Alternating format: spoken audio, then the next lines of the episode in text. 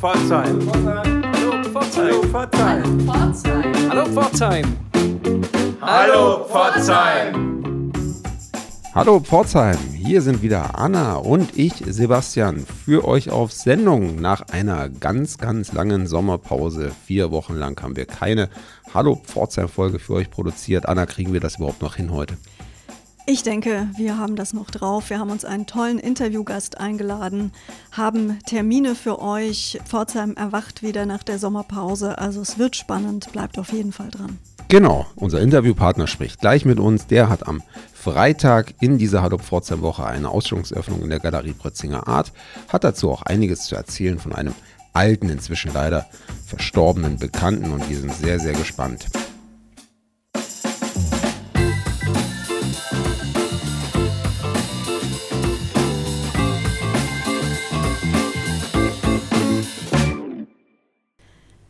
Freuen uns sehr, dass heute Peter Schumann bei uns im Emma ist. Peter Schumann wird am Freitag eine Ausstellung haben in der Galerie Brötzinger Art unter dem Titel Gedichte schaffen Bilder. Herzlich willkommen bei uns, Herr Schumann.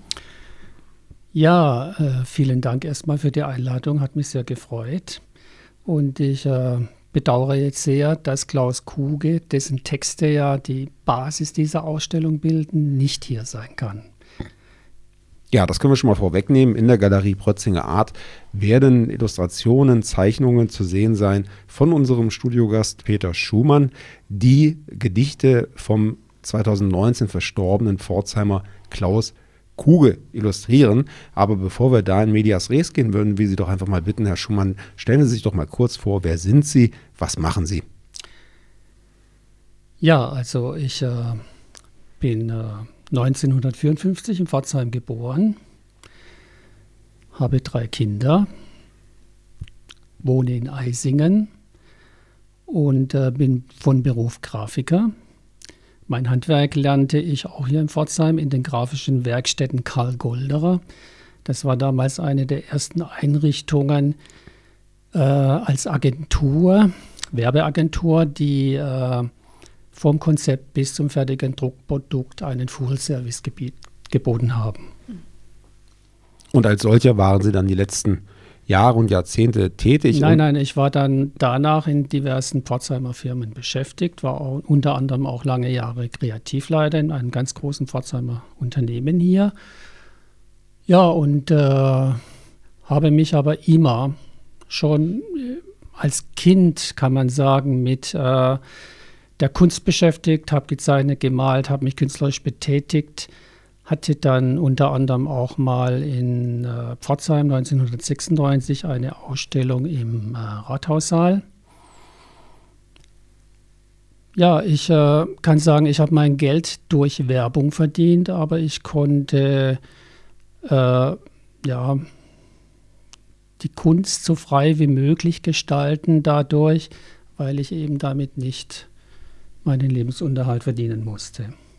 Und das habe ich auch genutzt, soweit es ging, soweit die freie Zeit es mir zuließ.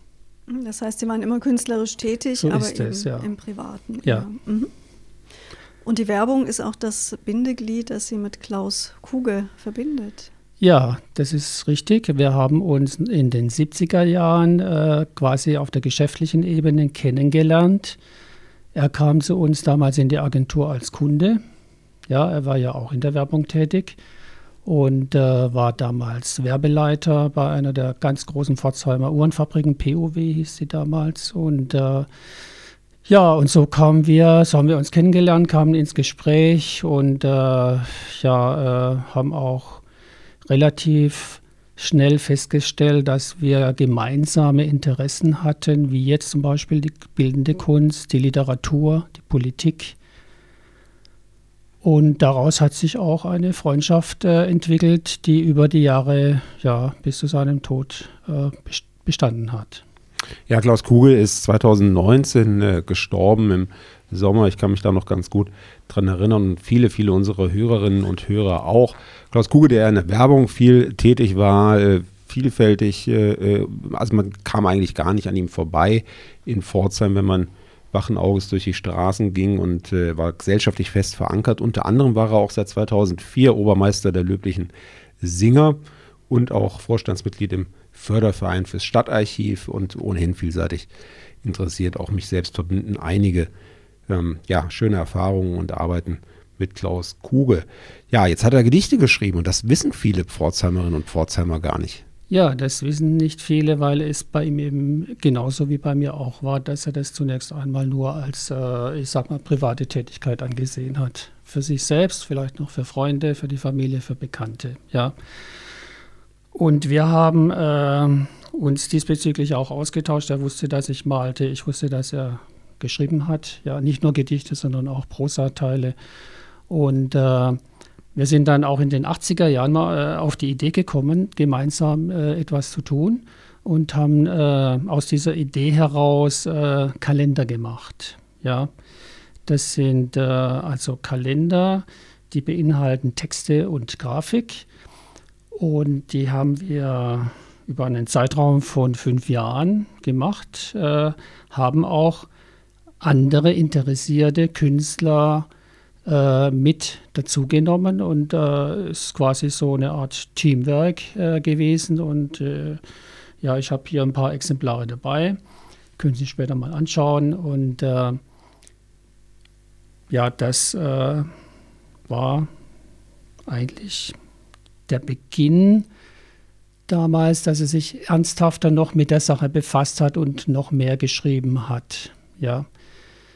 Ich bedauere das bis heute, dass er nie ja, seine Texte, seine äh, schriftstellerischen Werke in Buchform mal zusammengefasst hat. Also ich hätte das natürlich sehr gern gesehen, wenn das mal publik geworden wäre. Aber das war damals eben auch äh, der einzige Weg jetzt und der ging auch nicht weiter als eben wieder über diesen Freundes- und Bekanntenkreis. Wir haben die Kalender auch ausgelegt, soweit ich weiß, damals in der Buchhandlung hier in Pforzheim. Äh, da wurde auch na, natürlich dies und das verkauft, aber es äh, wurde keine größere kommerzielle Geschichte. Ja, und jetzt erfährt er aber posthum noch die Ehre, nicht nur eine Ausstellung zu bekommen mit seinen Gedichten und ihren Illustrationen, sondern es ist auch ein ganz schöner Ausstellungskatalog erschienen, der für Interessierte erhältlich ist. Was meinen Sie, was würde Klaus Kugel dazu sagen, dass er jetzt doch nochmal so prominent in die Öffentlichkeit kommt mit seinen Texten? Nun, es war so, dass äh, die Jahre bevor er starb, äh, wir zusammen äh, eine 16-seitige Broschüre erstellt haben mit seinen äh, Gedichten und meinen Illustrationen. Und da war er schon sehr begeistert. Ja, das hat ihm sehr gut gefallen und er hat sich tatsächlich auch gewünscht, dass wir es dann in irgendeiner Form, also in, äh, in, in einer Ausstellung oder vielleicht auch mal bei einem Bla äh, Verlag platzieren könnten. Es war schon ein Wunsch von ihm, damals dann, äh, dann doch an die Öffentlichkeit damit zu gehen.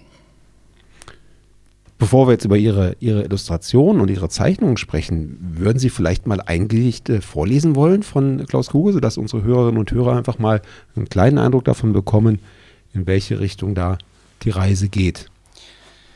Darf ich Sie bitten, dass Sie das machen, weil Sie haben die viel bessere Stimme als ich. Dann würde ich vorschlagen, dass das meine Kollegin, die Anna, machen wird, weil die hat eine noch bessere Stimme. Und da würde ich mich auch persönlich freuen. Silbersee, Zustand 1.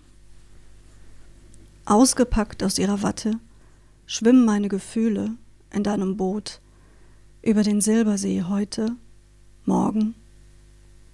Kalt könnte die Fahrt werden, aber dein Boot ist warm und bietet Schutz vor dem Wind. Wer wird es als erster wagen, über den Bootsrand zu sehen, ob der See noch aus Silber ist? Ja, das geht ganz tief rein. Das, den Eindruck haben wir jetzt schon davon bekommen. Und jetzt würde uns natürlich interessieren, was passiert bei diesem Gesicht in Ihrem Kopf und wie setzen Sie das Ganze optisch, grafisch um? Ja, das Bild ist vom Aufbau sehr einfach. Es sind eigentlich nur ganz wenige Elemente. Es ist ein Liebespaar in der Mitte, das ist so richtig zusammengeknäult. Man kann sie eigentlich gar nicht auseinanderhalten. Also es ist eine richtig gehende feste Einheit. Und dieses Paar befindet sich in einem Boot. Boot und Paar sind in der gleichen Farbe, in Rot gehalten. Und drumherum, um dieses Boot herum, äh, ist dieser See dargestellt. Dunkel, düster.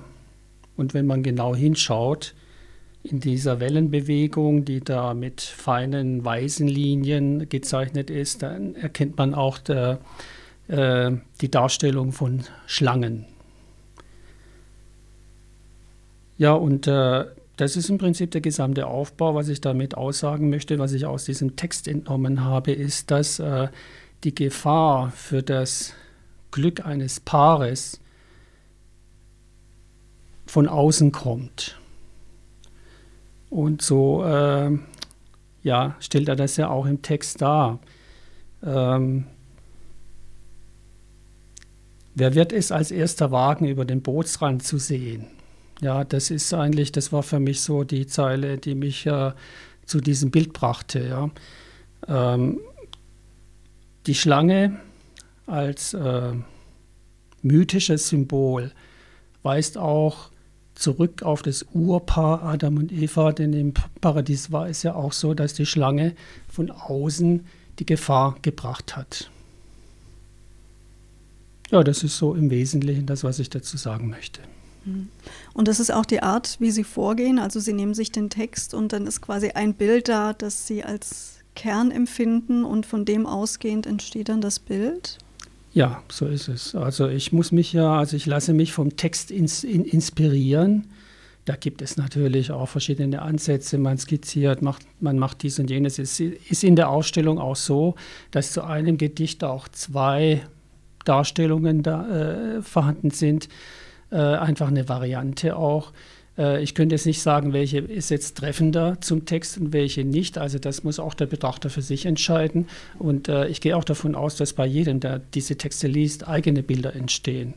Ja, es ist ja hier auch so ein bisschen äh, wahrnehmungstechnisch das Thema drin. Ein Text löst Bilder aus und zwar bei jedem. Das ist ein Automatismus.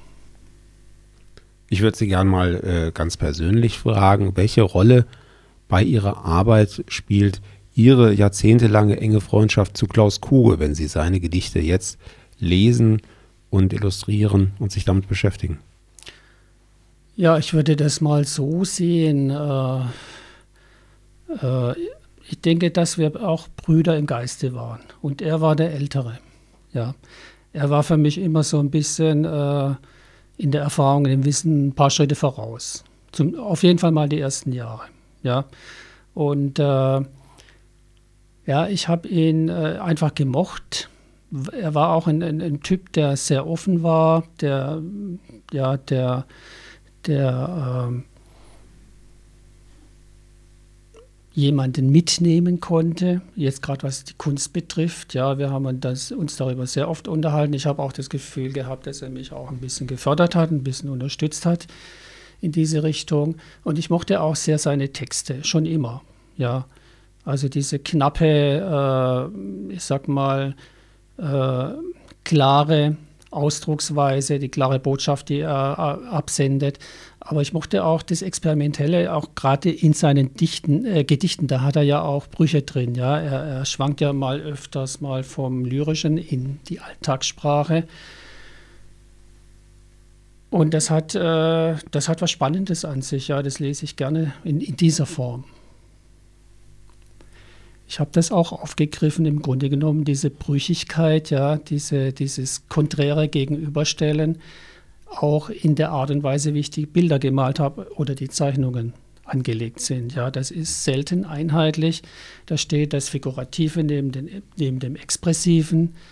Da wird eben auch von der, äh, ich sag mal, von den Elementen her werden Kontraste aufgebaut. Ich stelle das harte Viereck gegen den runden Kreis. Ja, die Erstarrung gegen die Beweglichkeit. Das findet sich dann auch immer wieder. Ja, das sind, äh, ich habe das ja auch äh, formuliert hier im Vorwort, wie ich das empfinde von den Texten her und wie ich das dann übertrage auf den Stil der Bilder.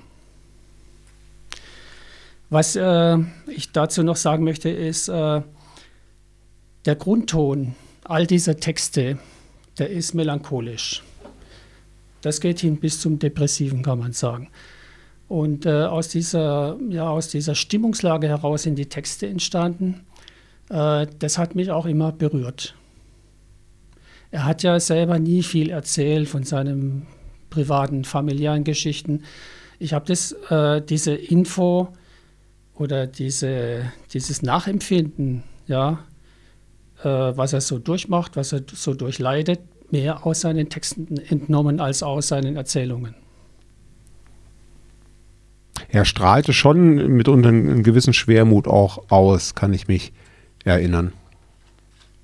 Ja, es ist ja, ich sag, ich sag mal, kein Einzelfall. Das zieht sich ja äh, gerade in der Moderne als Merkmal von der Romantik bis in die Gegenwart. Dieses äh, Schaffen aus einer Leidenssituation heraus. Ähm, warum das so ist, da haben schon viele Leute darüber nachgedacht und geschrieben. Äh, aber es ist auf jeden Fall ein, äh, ein, ein prägnanter Aspekt der Moderne. Wir finden es auch in der Renaissance, äh, zum Beispiel Albrecht Dürer, Melancholica, diesen Kupferstich kennt ja jeder. Das ist ein, das kann ich sagen, das ist ein Kennzeichen die, die, dieser Ausstellung auch. Dunkel und düster ist ja auch das richtige Stichwort, wenn es um die Texte von Ernest Hemingway geht. Auch da haben Sie ja ein Buch gestaltet, illustriert. Wann war das und was war das Ziel? Ja, also das ist richtig. Ich bin übrigens auch ein sehr großer Fan von Hemingway. Ich kann sagen, dass ich da fast alles gelesen habe äh, und einiges auch in der Originalsprache auf Englisch. Und äh, man findet übrigens auch Stilelemente vom Schreiben her bei, also Ernest, Hemingway findet sich auch bei Klaus Kuge, ja, man, würde ich jetzt mal so sehen. Ähm, ja, ich äh, habe diese Illustrationen äh, für eine Short Story von äh, Hemingway gemacht mit dem Titel Großer doppelherziger Strom. Und darin beschreibt er nichts anderes als einen Angelausflug in die Wildnis äh, irgendwo in den USA bei den großen Seen. Und er beschreibt das sehr minutiös und ganz genau und ganz präzise, jede Handlung und jede Beobachtung in der Natur. Der Hintergrund der Geschichte, das habe ich auch erst später erfahren, ist sein, waren seine traumatischen Erlebnisse beim, im Ersten Weltkrieg. Er war ja dort auch äh, Sanitätsoffizier in Italien und wurde er verletzt, hat ja da auch äh, über diese Zeit einen, einen, Roman geschrieben, einen sehr schönen Roman, A Farewell to Arms. Das ist äh, für mich ein Antikriegsbuch und es ist auch ein Anti-Hemingway. Wir haben ja oft auch dieses äh, Bild von ihm als Macho im Kopf, aber da zeigt er sich also als sehr sensibler Beobachter und auch als Kriegsgegner. Und äh, denke mal, dass er, also es ist natürlich meine Interpretation, dass er, als er zurückkam, eben in der Natur, er ging ja dann äh, dort tagelang hin mit Zelt und hat sich völlig abgenabelt von der Welt, äh, versuchte diese äh, er Erlebnisse auch zu überwinden, zu verarbeiten. Und da ist eben auch wieder dieser Moment, dass äh, große, schöne Sachen in der Kunst, in der Kultur entstehen, aus einer Leidenssituation heraus. So würde ich das sehen. Und jetzt haben Sie uns ja erzählt, dass Sie all diese Arbeit mit Illustrationen äh, mehr oder weniger aus, aus privater Leidenschaft betreiben und äh, das auch nicht in großen Stückzahlen verlegen. Aber jetzt haben wir natürlich äh, einige unserer Hörerinnen und Hörer wahrscheinlich neugierig gemacht. Hat man denn überhaupt die Chance, äh, ihre Arbeiten darüber hinaus irgendwo zu sehen? Also ich habe mich im Moment jetzt ganz, ganz stark auf die Ausstellung äh, mit Klaus Kuke äh, in der Brötzinger Art Galerie konzentriert und äh, möchte dann natürlich schon, wenn das dann mal vorbei ist, äh, mich neuen Zielen zuwenden und da gehört es mir dazu, dass ich äh, eben dann auch mehr den Weg in die Öffentlichkeit suche, in Form von Ausstellungen oder eben auch in Form äh, von, äh, ja, von Büchern, die man auch kaufen kann. Äh, das ist eine Aufgabe, die steht mir noch bevor. Das heißt, zunächst müssen sich unsere Zuhörer erstmal mit der Ausstellung in der Prötzinger Art begnügen. Und die wird am Freitag, am kommenden Freitag in dieser Kulturwoche um 18.30 Uhr. Jawohl, die beginnt um 18.30 Uhr ja. Und es ist geplant, dass die Lesung von Jörg Bruckschen um 20 Uhr beginnt. Also Jörg Bruckschen, bekannt als Schauspieler und Synchronsprecher hier in Pforzheim, wird einige der Texte von Klaus Kuge dann auch lesen. Wir haben äh, das äh, übrigens erst heute Morgen besprochen, auch wie wir da vorgehen könnten. Und äh, eine Idee war eben auch, dass ich dann, nachdem er ein Gedicht gelesen hat, vielleicht ein paar Worte noch zu dem jeweiligen Bild, zu dem passenden Bild dazu sagen werde. Also dann ist eine gewisse Spontanität gefragt von den Interessierten, aber ab 18.30 Uhr am Freitag geht es auf jeden Fall los. Jawohl. Wir drücken die Daumen, dass sich ganz viele Pforzheimerinnen und Pforzheimer und auch sonstige Interessierte einfinden. Wenn nicht bei der Ausstellung, dann eben bis zum 26. September ist die Ausstellung zu sehen. Ganz herzlichen Dank, dass Sie heute bei uns waren, Herr Schumann. Ich bedanke mich auch. Vielen Dank.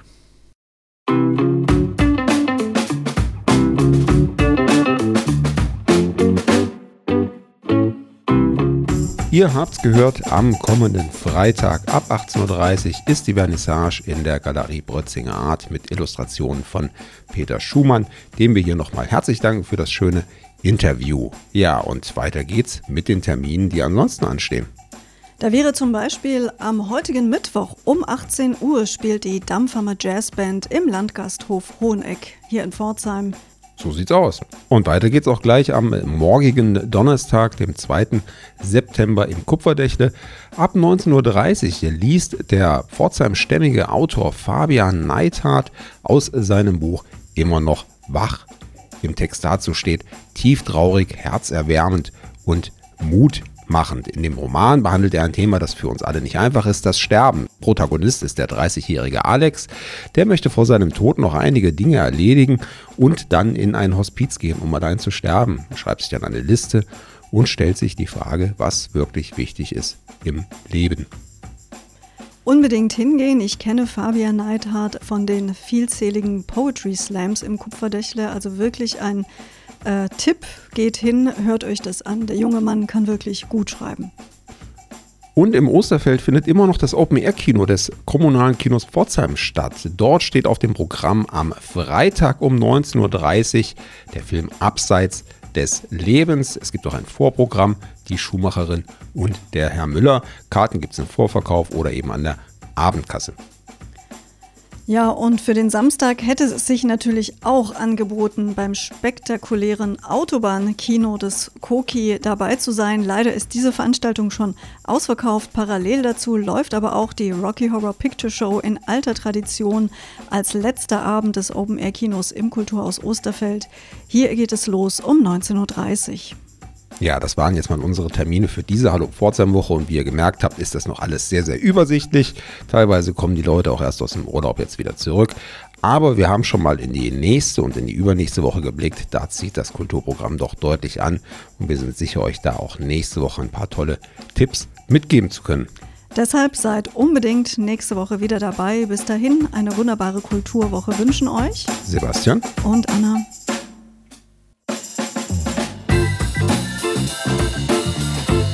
Auf drei. Eins, zwei. Hallo Pforzheim! Das war noch durcheinander.